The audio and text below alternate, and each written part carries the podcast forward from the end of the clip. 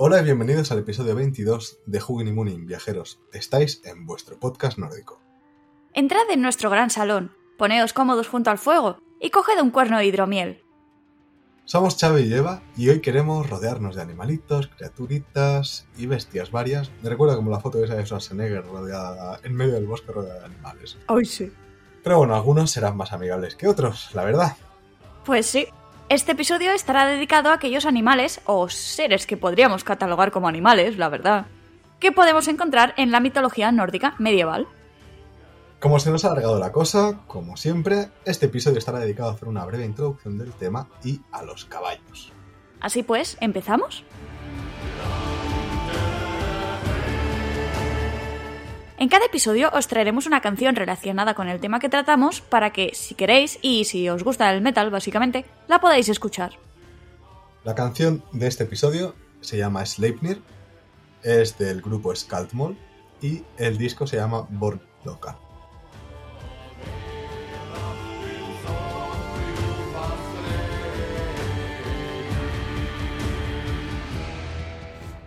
Hola de nuevo, viajeras y viajeros, y gracias una vez más por acompañarnos esta noche. Bueno, primeramente queremos disculparnos por no haber podido sacar episodio el mes anterior, pero como comentamos, la verdad es que el ritmo de publicaciones se intentará que sea mes a mes, pero a veces no podemos asegurar que podamos sacar uno al mes. Pero este mes sí, no os preocupéis, en abril hay episodio dedicado a animalitos. ¿Y por qué está dedicado a animalitos? Bueno, pues la verdad lo puse en Twitter, que es que me vino la inspiración, tenía que ser el de Muerte 2, estuvimos hablando en el anterior episodio de muerte y este se supone que deberíamos haber continuado. Pero como soy un ser de estos que coge inspiración de golpe y tiene que dejar todo lo que está haciendo, decidí, bueno, preguntaros y decidisteis que este episodio estuviera dedicado a los animalitos en la mitología, así que aquí estamos.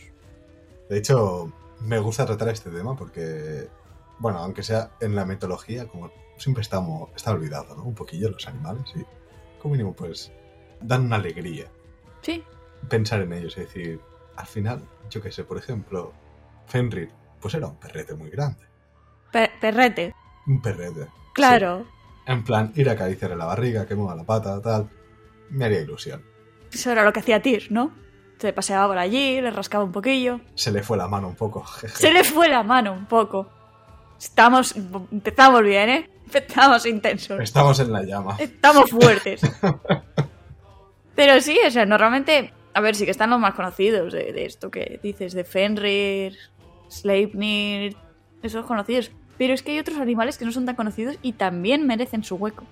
Os hemos ido comentando algunos, pero no le hemos dedicado lo que se merecen. Un episodio. Un episodio, exacto. Episodio dicho a propósito. Pues bueno, dicho esto, en este episodio, como hemos comentado, nos centraremos en aquellos animales o criaturas que podemos calificar como animales, que es importante tener esto en mente, que podemos encontrar en la mitología nórdica.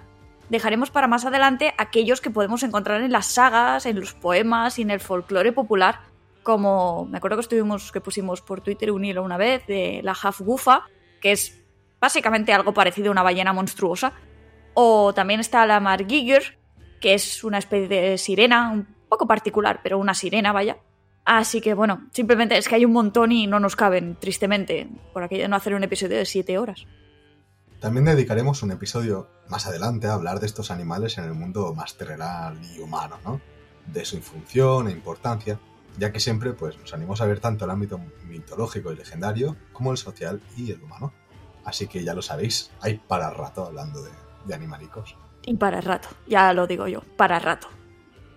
Estamos seguros de que algunos de estos animales mitológicos os sonarán, otros los tendréis ya más que memorizados y otros serán quizás unos desconocidos.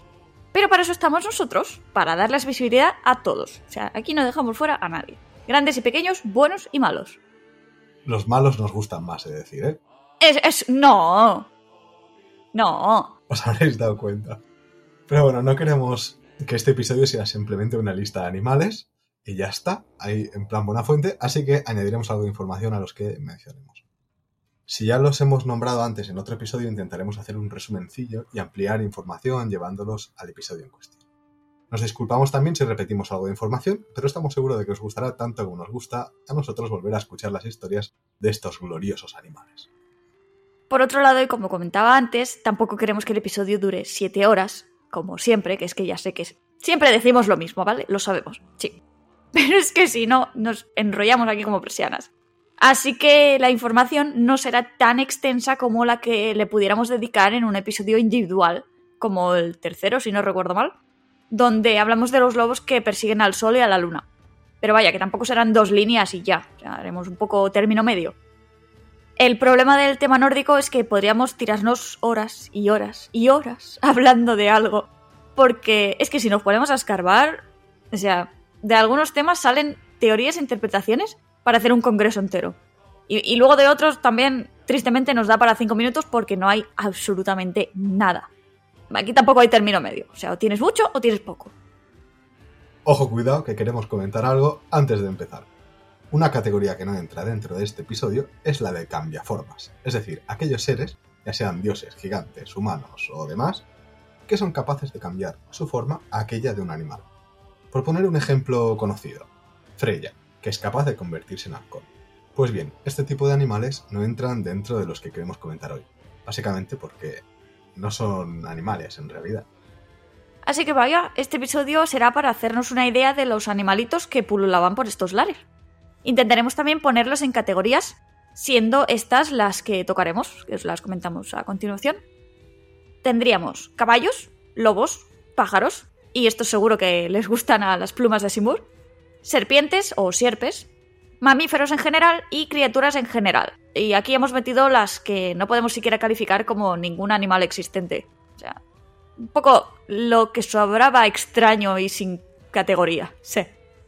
Vamos, que tenemos animales para rato, porque tocaremos dos categorías o tres, depende de cómo salga el guion, por episodio. Si os interesa conocer la lista completa, o al menos completa para Snorri, de los animales que eran dignos de ser mencionados, según Snorri, otra vez, os recomendamos sus obras Gilfaginning y Skalskaparmal, donde salen unas listas bien bonitas llenas de nombres a reventar. Esto me recuerda los libros medievales de cómo llamar a un perro. O sea, ¿Cómo? ¿qué nombres son buenos para un perro? ¿Qué nombres son buenos para un perro? Sí, sí, sí. Y creo que hay como 100 nombres para perro. Y es un libro medieval. Ya lo buscaré. Por favor, por favor, yo quiero ver eso. Creo que nunca lo... Mira que... O sea, me he tirado años con esto y creo que en la vida lo había visto. Sí, sí, sí. eh, recuerdo haberlo leído. O lo comentamos en clase. Que era en plan, sí, sí. Si es un perro grande y negro, hay que ponerle un nombre como temido. Y luego hay otro en plan peludo. Era algo así, no había término medio. O muy, muy mono o muy. No sé, como fuerte. Tal. Pero bueno, ya lo buscaré. Vale, lo dejamos pendiente para otro episodio, ¿eh? Sí, sí, sí, porque esto es necesario. Lo que pasa es que se nos sale de cronología y de espacio. Pero bueno, Nota extra.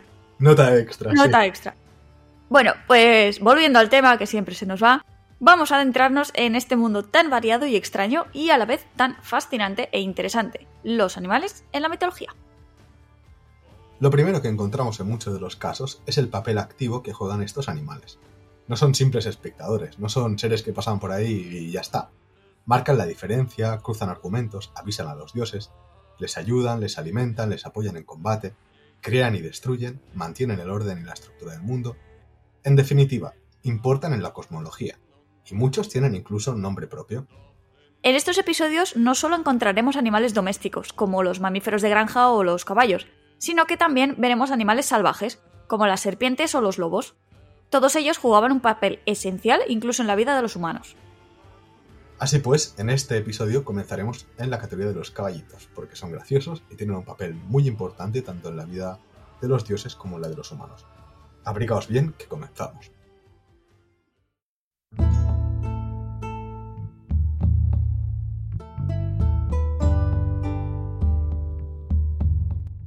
Empecemos con los grandes amigos de la humanidad, los caballos. Yeah, Bien. it was much rejoicing. Esos grandotes amables y no tan amables a veces, todo hay que decirlo, que han ayudado al ser humano desde hace siglos, bien sea en compañía y amistad, en terapia, transporte, agricultura. Es un animal de 10. Ahora viene una de las partes divertidas, y es que contamos con un gran número de caballos mitológicos mencionados, y todos con nombres propios. Concretamente contamos con 41 caballitos. Venga, va.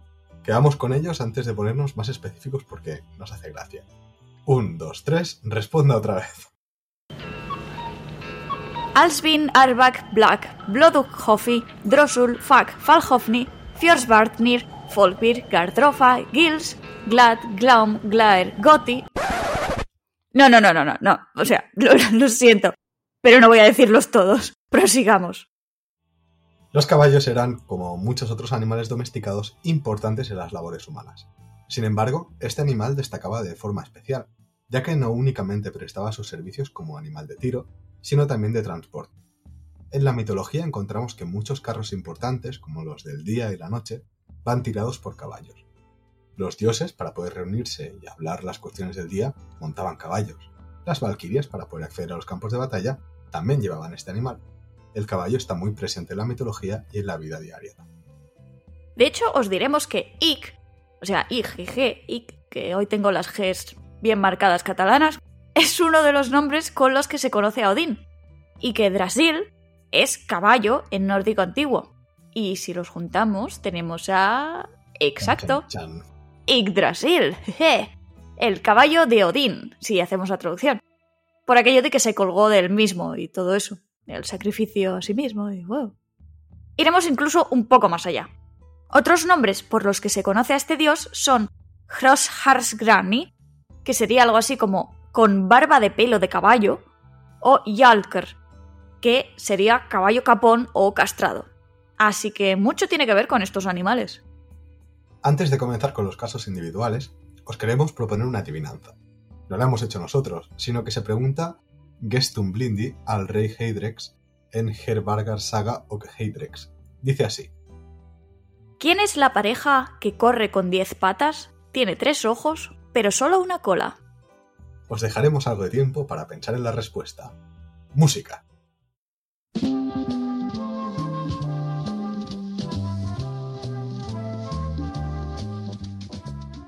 ¿Qué tal? ¿Lo tenéis? Seguro que ya sabéis con qué vamos a empezar si habéis adivinado el acertijo anterior. Correcto, pues. Empezaremos por el gran y conocido Sleipnir, la montura de, de Odín, la solución a nuestra adivinanza, que era Odín montando a Sleipnir. Este caballo gris no es como los demás. Contaremos la historia, que así además matamos dos pájaros de un tiro y hablamos de Svadil Fari, otro importante caballo. Super resumen. Un día, los dioses deciden encargar la construcción de la muralla que rodea Asgard a un señor que básicamente pasaba por allí con su caballo. Vaya. Típico, o sea, cuando haces un concurso en la administración pública, es uno de los, de los puntos cuando adjudicas un concurso. En caso de que haya un señor paseando con su caballo cerca del edificio de la administración, se le dará el concurso a esa persona. Esto no me lo esperaba. Me ha gustado. Pero vaya, a ver, en realidad se ofrece. O sea, que, que ya sabes que nosotros contamos las cosas un poco así, sea, que se ofrece. Pero bueno, que ya nos entendéis. Tenemos este humor extraño. Pues este señor era en realidad un gigante que quería aprovecharse, y junto a su caballo Svadilfari se pone a llevar rocas y a construir el muro a una velocidad inesperada. Es inesperada porque los dioses querían aprovecharse, y aunque le dijeron que le dejarían casarse con Freya si lo construía, y quedarse con el sol y la luna en el pack, hicieron trampa poniendo una fecha límite demasiado cercana. Que juegan con maldad, vaya, como siempre. Aunque el fin es bueno, porque quieren tener un muro molón, pero sin darle a Freya.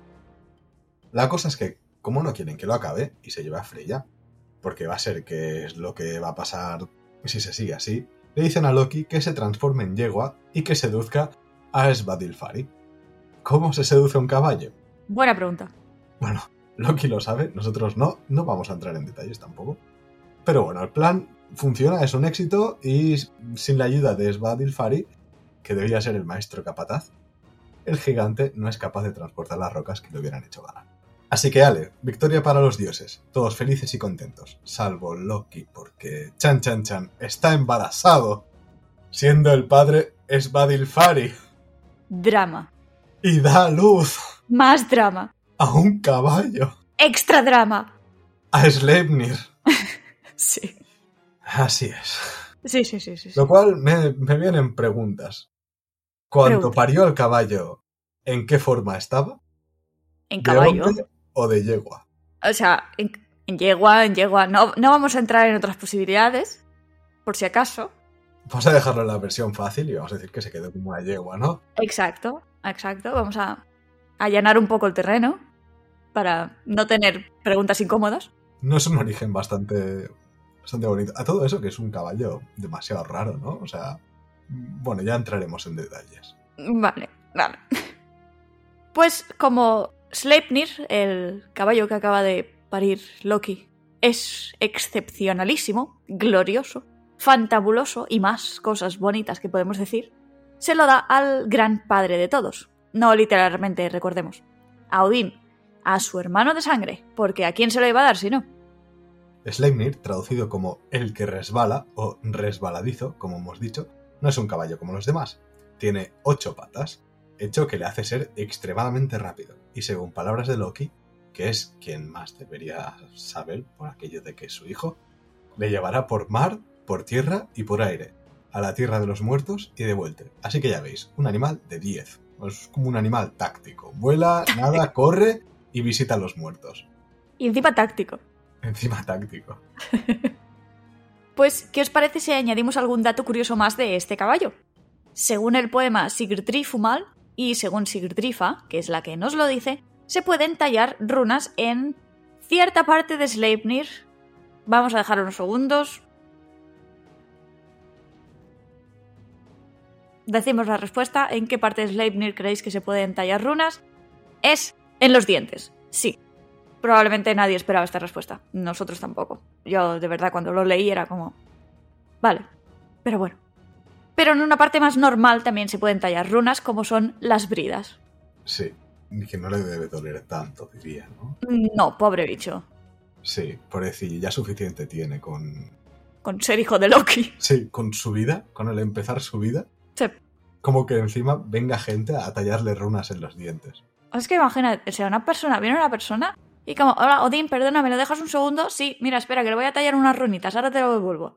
Cheito rechulón, ah, toma, me ha escrito mi nombre. Está feo. Peine. Peine, sí. Peine. Bueno. Rememoraciones de episodios. sí. Luego también, solo se nos cuenta una vez en la que Odín no lo monta, que es cuando manda a Helmotter a Hel para recuperar a Baldur. Y imaginamos que por las capacidades que tenía el caballo de ir a esta tierra y ser capaz de ver la oscuridad y eso. Así que. Bastante útil. Sí, se lo deja un momentito, le deja las llaves del caballo. Las llaves del caballo. Iba a decir otra cosa de señor Simpson, los elefantes no tienen llaves. Referencias de los Simpson también, no solo Monty Python, sí. Bueno, pongámonos un poquito profundos por un momento, que no suele ser lo común y referenciemos una teoría de la conocida investigadora Hilda Ellis Davidson. La académica comenta que el caballo de ocho patas de Odín sería su montura como chamán. De la función de Odín como chamán podemos decir muchísimas cosas. Especialmente porque fue mi tema de estudio en la tesina de máster y tengo para rato, la verdad. O sea, puedo estarme aquí un ratete, ¿eh? Pero vaya, que sí se han visto y representado a los chamanes con animales variados que les han acompañado y ayudado en sus viajes. Y el caballo no se descarta, para nada. Mircea Eliade también añade algún caso de un chamán usando un caballo de ocho patas, además. O sea que no sería lo único. Y, además, después de decir 700 veces además, que es que estoy inspirada, Ellis Davidson nos deja una imagen curiosa, que como siempre está sujeta a debate. Y que ya sé que de verdad insistimos mucho, sé que es algo que hacemos, pero es que es algo que queremos dejar siempre claro, que aquí nada es seguro, prácticamente nunca, y que todos suelen ser conjeturas. Pero vaya, volviendo a la teoría esta, le parece posible identificar el caballo octopatil, capaz de ir y venir de la Tierra de los Muertos con la imagen del féretro en el que se lleva a un muerto en su procesión funeraria. O sea, vamos a hacernos con la imagen. Cuatro portadores lo llevan. Dos, cuatro, seis y ocho piernas. Así pues, elevado del suelo. Se podría decir que el fallecido o fallecida va en una montura de ocho patas capaz de ir a la tierra de los muertos. O sea, curioso, cuanto menos, ¿no? Ella apoya su idea con argumentos como el de la canción de Bagri Maro. Eh, cuando digo ella me refiero a Ellis Davidson, ¿eh? Si queréis más info de todo esto, os recomendamos echarle una ojeada a su libro Gods and Myths of Northern Europe. Podemos encontrar otras teorías acerca de las ocho patas del caballo, porque es un número muy concreto de patas, basadas en las figuras de los gemelos ancestrales Por eso, de que serían dos caballos gemelos iniciales fusionados al, como siempre, evolucionar las creencias. Cosa que tampoco podríamos descartar porque tenemos otras teorías que deben escarbarse centradas en otras dos figuras protogermánicas llamadas Alcis. Pero esto sí que nos llevaría mucho más tiempo del que queremos dedicar ahora mismo al tema. Podemos encontrar también una representación visual de este caballo en la piedra de Tiangbide. En un principio, el que lo monta debería ser Odín, pero tampoco vamos a afirmar nada, que, de nuevo, y por millonésima vez, en este campo afirmar algo al 100% es peligroso. En cuanto a su progenie, que se la menciona, aunque ya forma parte de los animales que aparecen en las sagas, y no en la mitología como tal, encontramos a Grani, caballo que el famoso héroe Sigurd elegirá para sí. Hablaremos más de él en eh, su episodio dedicado. Y ya como nota final y curiosa, os contaremos que en el norte de Islandia en la región de Nordurland Eistra, hay un cañón con forma de herradura llamado Asbyrgi. La cosa es que como tiene esta forma, la leyenda dice que fue Sleipnir el que lo creó. Ya, curioso, pasó por allí, dejó una pisada y ya está, hizo un cañón. Enorme, enormérrimo. Pero bueno, así que nada, hace un viajecito para comprobarlo. Por supuesto, ahora mismo. Aunque no nos los podemos pagar, pero bueno. El Longship. Venga, a remar. A remar.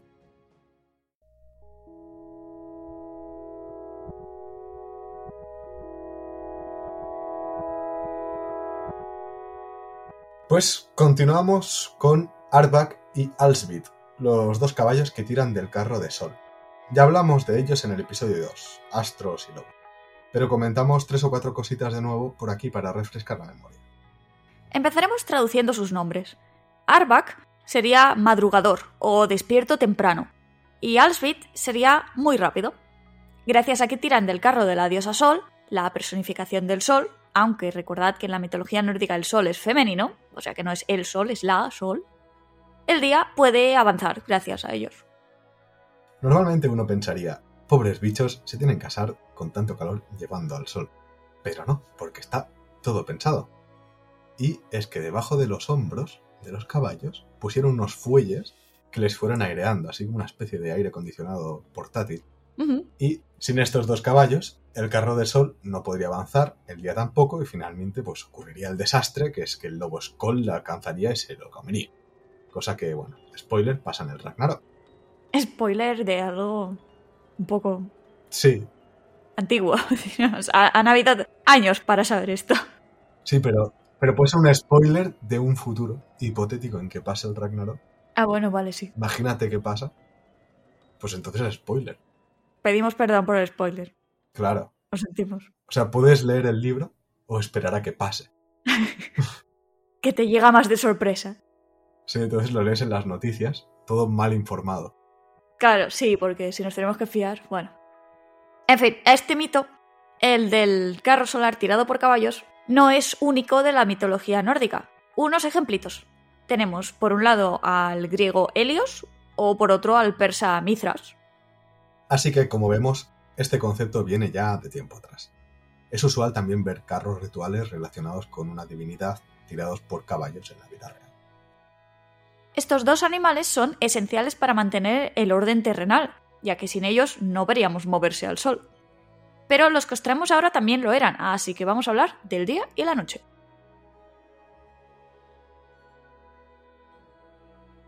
Pasando a los otros dos, pues tenemos a Skinfaxi y Hrimfaxi, de los cuales hablamos también en el episodio 2. De nuevo, os decimos tres o cuatro cositas para recordar. Skinfaxi, que sería crin reluciente o brillante, es el caballo de Dagger, la personificación del día. Por otro lado, Hrimfaxi que sería Kryn de Escarcha, es el caballo de Not, la personificación de la noche. Skinfaxi se encarga de llevar a Dagger por todo el cielo para que así el día pueda avanzar, y Faxi lo hace cuando llega el turno de la noche con Not. El caballo de día, además, cuenta con una crin resplandeciente, como dice su nombre, e ilumina allá por donde va. No podemos evitar pensar de nuevo en el caballo que tira del sol que hemos visto antes, así que tampoco podemos decir que ambas figuras estén completamente separadas. De hecho, podemos encontrar el carro solar de Trunhol, una representación de un caballo tirando el disco solar. La cosa es que es solo un caballo, no dos como en el carro de sol. Así que da que pensar en la base original de estos conceptos, que parece que se separaron a medida que la cultura pues, fue evolucionando. Luego tenemos al caballo de Not, Hrimfaxi, que es el que hemos dicho antes, pero os comentaremos algo curioso que queremos que sepáis, porque se dedica a ir rociando el mundo con sus babitas de escarcha. Y lo dicen en las fuentes originales, que las babitas que tiene es la escarcha que encontramos por la mañana. Así que bueno, ahora ya sabéis qué es eso tan bonito, el rocío, ese escarchado que veis por las mañanitas, precioso. Pues estáis tocando babita de caballo nocturno. Vale, a disfrutar. Muy fan de, de siempre. Grimfaxi en mi equipo. Babita de caballo. Babitas de caballo.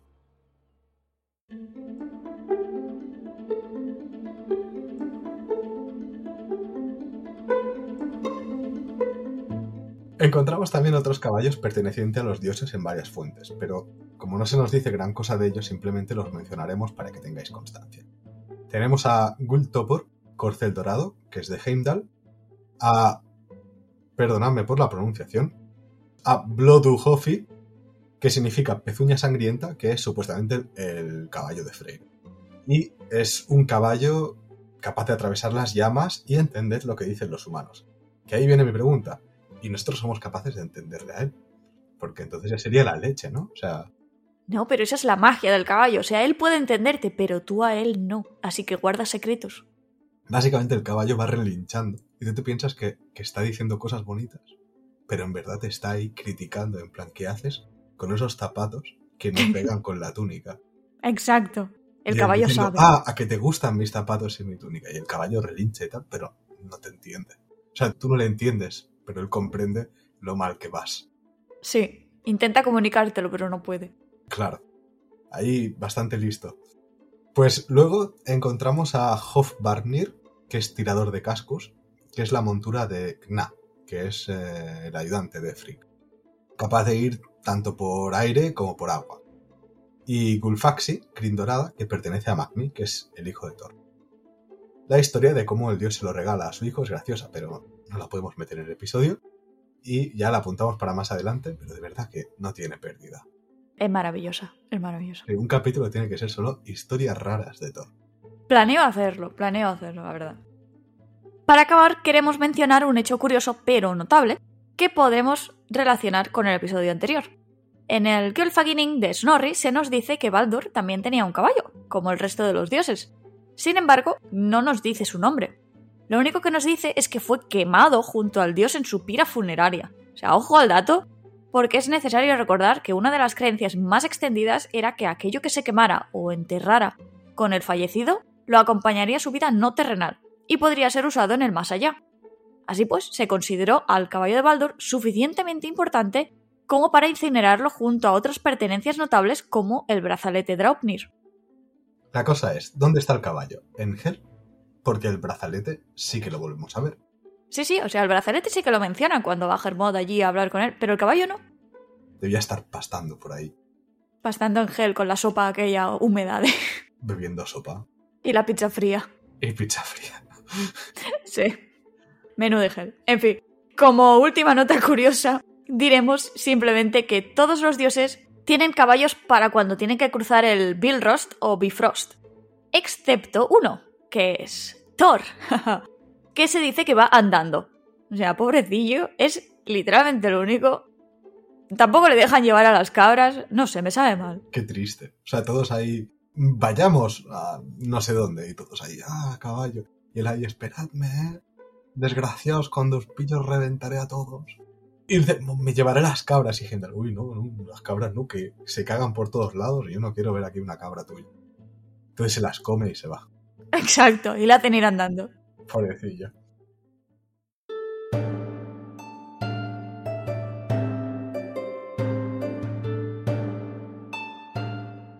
Es la hora del personaje del mes. Cada mes os hablaremos de un personaje, histórico o no, que sea relevante en el mundo de la cultura nórdica medieval. Os contaremos un poquito quién es y qué hizo. Así que Xavi, cuéntame, ¿quién es nuestro personaje del mes? Pues nuestro personaje del mes es Dag el Sabio. Suena bien. Sí, es de la estirpe de los inglingos. Oh, suena mejor. Suena mejor. Básicamente podéis encontrar su historia en la saga de los inglingos. No es muy larga.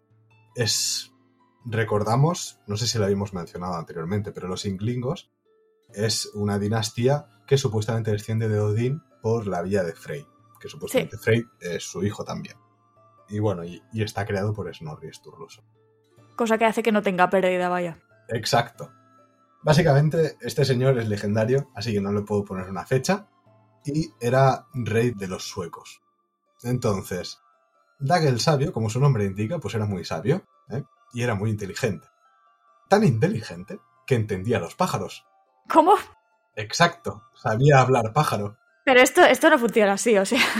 A, lo mejor ya no existe la gente inteligente. Ah. Se ah, acabaron. Era cosa de esta época. Pero entiende al caballo de. de- Nada. Ah, solo se nos dice que entendía a los pájaros. O sea, los pájaros deben ser como dentro de los idiomas, ¿no? Lo típico que dicen de... Bueno, no sé si para hispanohablantes se ha hecho, pero para angloparlantes en plan, si hablas inglés te será fácil aprender tal idioma, tal idioma, y los más difíciles, pues el chino y Sí. tal. Pues habría otro nivel, antiguamente, que sería, plan, caballo, Caballo. pollo, pájaro en general. Y así puesto, ¿no? Iba a decir, has dicho pollo, no pájaro. O sea, está el pollo y luego está el pájaro. Claro, hablan cosas diferentes. Claro. Claro, no me compares un pollo con un gorrión. ¿No? O sea. Bueno, volviendo a Dak el sabio, Sí. este señor era muy inteligente, tanto que entendía los pájaros.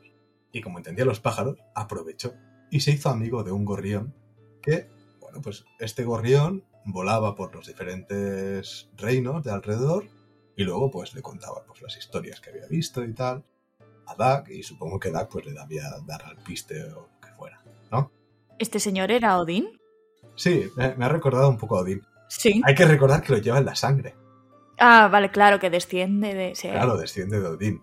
Pero yo pienso en los, en- en los sirvientes, ¿no? Entras en la sala del trono y ves al rey con un pájaro en la mano y el pájaro haciendo sus sonidos de pájaro. Y el rey también, porque claro, él entiende al pájaro, pero el pájaro no le debe entender. Así que tiene que hablar su idioma. Pío, pío, pío, pío. Y entra el sirviente, lo mira, mueve los ojos y se va hacia atrás. Sí, Recula. Sí, en plan, ahora no es buen momento. No. Pues este pajarito, el gorrión, un día pues voló hasta Jutlandia y pues se cansó porque Jutlandia está, está lejos, no es la actual Dinamarca. Y pues tenía hambre, descendió a una pequeña ciudad que se llamaba Borby y cogió un poquito de comida del campo. Cosa es que cuando estaba ahí comiendo, el campesino propietario del campo pilló al gorrión y hizo lo que haría cualquier otra persona, que es coger una piedra y le No. a pedradas con el gorrión. No, eso no es lo que haría cualquier persona. No, no es lo que haría cualquier persona. No. o sea, me parece exageradísimo. Eh, eh, Pero, ay, me sabe mal. Pero mató al gorrión. No. Sí. El pajarito ya no, ya no estaba. Lo mató por robar un poco de grano. ¿Qué, qué cuánto puede robar un, un gorrión? Es que, o sea, me parece Nada, absurdo. o sea, una espiga, como mucho. Pero al, al campesino le, le pareció demasiado. Y Dak, recordemos que era muy sabio, Sí. se dio cuenta que su amigo pajarito tardaba mucho en volver. Así que sospechaba que algo había pasado. Así que, claro, ¿cómo puedes saber si el pájaro ha vuelto? ¿No? No puedes llamarle. No, bueno, a lo mejor sí, podría pillar muy fuerte, ¿no? Desde la ventana. sí, pero no funcionaba. Seguramente lo intentó. Entonces dijo, tengo que usar pues ayuda de los dioses, así que voy a consultar los oráculos. Así que sacrificó un berraco, que un berraco es un cerdo, Pobre bicho. para saber qué había pasado con el pájaro. Ese es el nivel de amistad que tenía. A lo mejor no entendía cerdo. Dak. Yo creo que no lo intentó. Porque si era tan inteligente, podía haberlo intentado. Sí, pobrecillo el bicho. Sí. Pero bueno. Entonces, una vez sacrificó el cerdo, pues supo lo que había pasado desgraciadamente, que habían asesinado cruelmente a su pajarito por nada, por un par de granos. Sí, sí, por nada. Así que hizo lo que toda buena persona hace cuando acaban con su mascota, que es reunir un poderoso ejército y marchar sobre Borby. Claro. A ver, me estoy riendo, pero no voy a mentir. O sea, es lo que yo hubiera hecho. Es lo que haría cualquier persona con sentimientos. O sea, no voy a mentir. No, no voy aquí a intentar hacer... que- No, es lo que yo hubiera hecho. No, y además, claro, podemos entender que fue una decisión inteligente porque es Dak el sabio, no Claro. El, tonto. El, el impetuoso. Claro. Sí. Así que bueno, desembarcó un ejército enorme cerca de la ciudad y bueno, pues la desoló completamente, mató a la mayoría que podía y a los que no, pues los hizo esclavos. Madre mía. ¿Vale? Así que estaba eso en la matanza y se le hizo tarde. Estaba anocheciendo, dijo, claro, ¿cómo voy a, a liarme aquí a hacer una carnicería de noche? No se ve. Hace frisky. Hace friskis. Me he dejado la rebequita en Sí. el barco. Así que decidió volver al barco. Y bueno, pues volvió en el barco, a caballo, y antes de la playa pues había un pequeño riachuelo y cruzó su ejército por un vado que había. Y entonces, mientras cruzaba el vado, aparece de la nada un esclavo que no sé por qué, y lanza una horca de heno ¿Cómo? para recoger el heno. Lanza una horca hacia el ejército del rey. Sí. Entonces la horca alcanza la cabeza del rey No. y se cae del caballo y muere. Pero. Entonces aquí podemos decir, suponemos que era una horca con las puntas de madera, que era lo más común, Sí. Suponemos. Sí, sí. Con lo cual, no sé, yo supongo que llevaría un casco o algo. Debería. No, no lo sé. Llegados a este punto no lo sé. Claro, pero con la fuerza que debía tirar el esclavo como para te tiro del caballo, o se te clava la horca o caes del caballo y mueres. Era muy fuerte. Era muy fuerte el esclavo. Pero, Sí. ¿y qué necesidad tenía? O sea, Porque tenía que. No sé, tenía que recoger. Heno. tenía que vengar. Yo estaba pensando, venganza. ¿no? Ha matado a mis amos. Sí. Pero no bueno. sé. No lo sé. Así que bueno, pues Dax se murió buscando la venganza y bueno, Snorri dedica un, un pequeño poema en cuanto a esto. Y de hecho usa un Kenny para la horca, que es el bastón arrojedizo del alimento de Sleipnir. Jolines. Se me encantan los. Así que bueno, añadimos otra muerte eh, rara a nuestro repertorio que es muerte por horca de heno. Sí, mu- muerte por. Buscando Sí. la venganza de su mejor amigo, encontró su perdición. O sea, es. Te da una moral esta historia. Una moral. La moraleja sería: no vengues a tus amigos pájaros. Puede. O, o si los vengas, no- que no se te vaya la olla y destruyas un pueblo entero.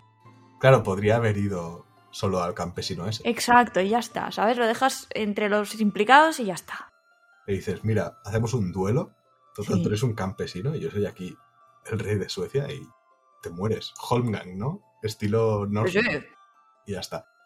Pero bueno, así que recordad, cuando vayáis a vengar vuestros gorriones, no saquéis ciudades enteras, porque os pueden tirar algo en la cabeza y, y os morís. No está bien. No está bien.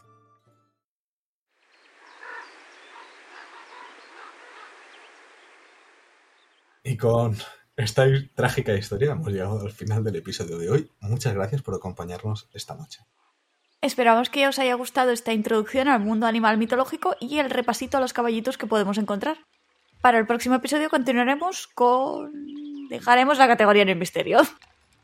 Si os ha gustado el episodio de hoy, estaríamos muy agradecidos de que nos dejéis una reseña, una calificación o que nos sigáis en las redes y apps en las que podéis encontrarnos. De momento nos despedimos aquí, viajeros y viajeras. Hasta el próximo mes. Nos quedamos con nuestros cuernos de hidromiel disfrutando tranquilamente de la noche en nuestro gran salón. ¡Skol!